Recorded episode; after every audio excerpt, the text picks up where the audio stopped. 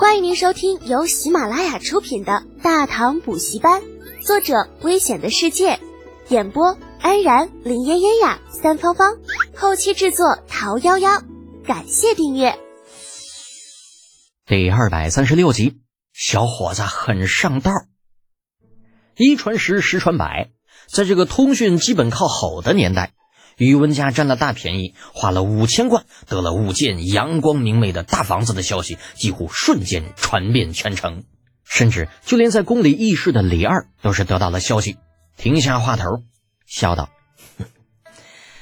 宇文爱卿啊，此消息可属实啊？”回陛下，确有此事。宇文士基心里苦啊，这家伙生怕李二问自己那五千贯从哪儿来的。毕竟靠俸禄，就根本就不可能存下那么多。好在李二并没有在这个问题上过多纠缠，他很清楚“水至清则无鱼”的道理。正好今日公务不多，宇文爱卿啊，不知可欢迎吾等去你家中坐坐啊？啊，大老板说要去你家坐坐，你敢说不吗？宇文世基连忙撑起笑脸啊，呃，陛下能光临寒舍，臣深感荣幸。那好，待朕更衣。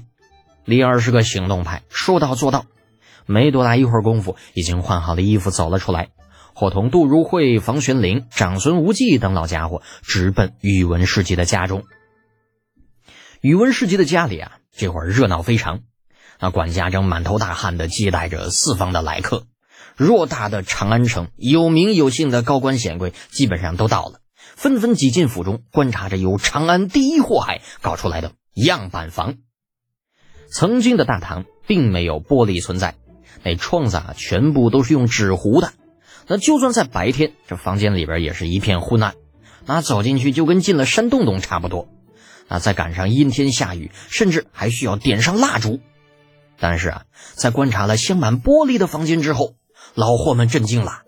如此敞亮又温暖的房间，让老货们纷纷出言询问价钱。在得知一切都是出自李浩的手笔之后，啊，所有人集体失声了。原因啊，这货啊下手忒黑了，而且属于那种要钱不要命的那种。找他帮自己装修房子，那岂不是送上门挨宰呀？李二与长孙无忌在老宇文的陪同之下，肆无忌惮地逛着。与其他老货相比，他看得更加的细致，每一个角落都不放过。那甚至就连那锅炉房都亲自进去看了一眼。然后，李二嫉妒了。这家伙皇宫里边都没有这么好的环境，好不好？如果能够在这样的环境下办公，哎呀，这得省下多少眼药水啊！不是，这省下多少补眼的药石啊！啊，回宫之后。大唐的最高统治者，历史上为数不多的精英帝国主义头子李二陛下发出了召唤，宣三原县伯、远洋水师都督、太子侍读李德俭觐见。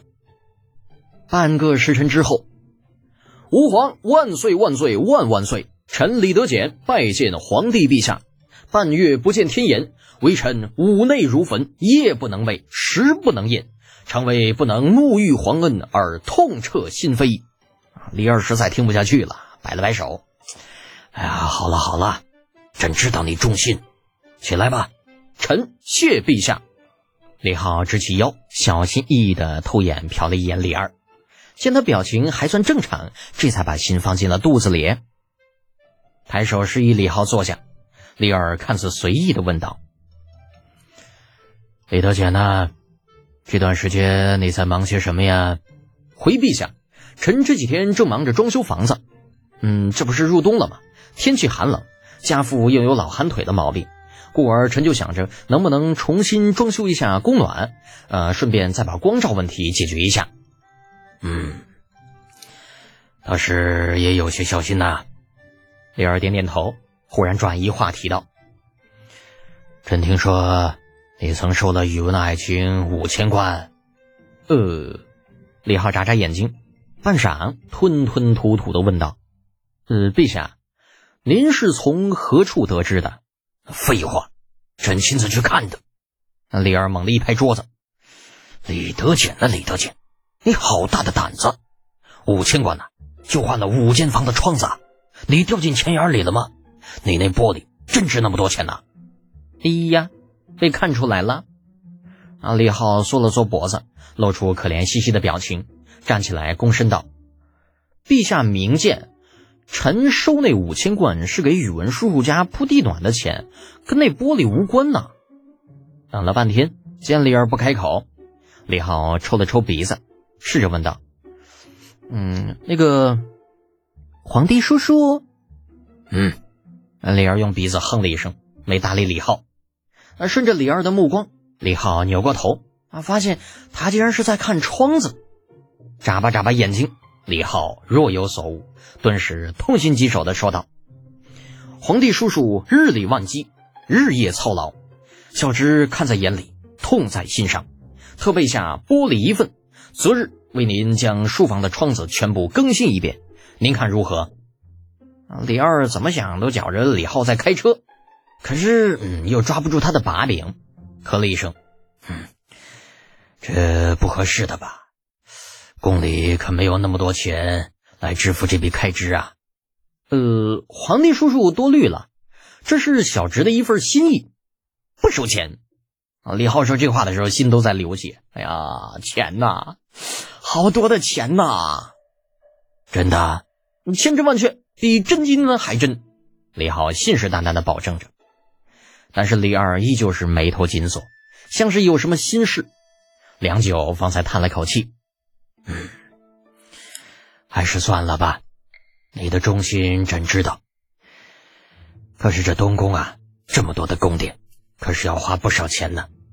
朕怎能让你如此破费呀？”李浩瞬间就就就傻了：“你这就有点不要脸了啊！我只说改书房，那么啥时候改改整个东宫了？成？”是你妈！你作为大唐皇帝，你家有多大？你没数吗？奈何形势比人强，人在屋檐下，怎能不低头啊？人家那么牛批人物，是费半天劲，张嘴跟你要几块玻璃，怎么了？啊？难道就不应该吗？正义很快就战胜了邪恶。李浩在深深的鄙视了自己一番之后，啊，发自肺腑、咬牙切齿的说道：“皇帝叔叔多虑了。”能够替您做点事情，那是小侄的福气。慢说东宫，那就是太极宫，小侄也一并给你换了。另外，小侄觉得宫里的取暖也是个老大难的问题。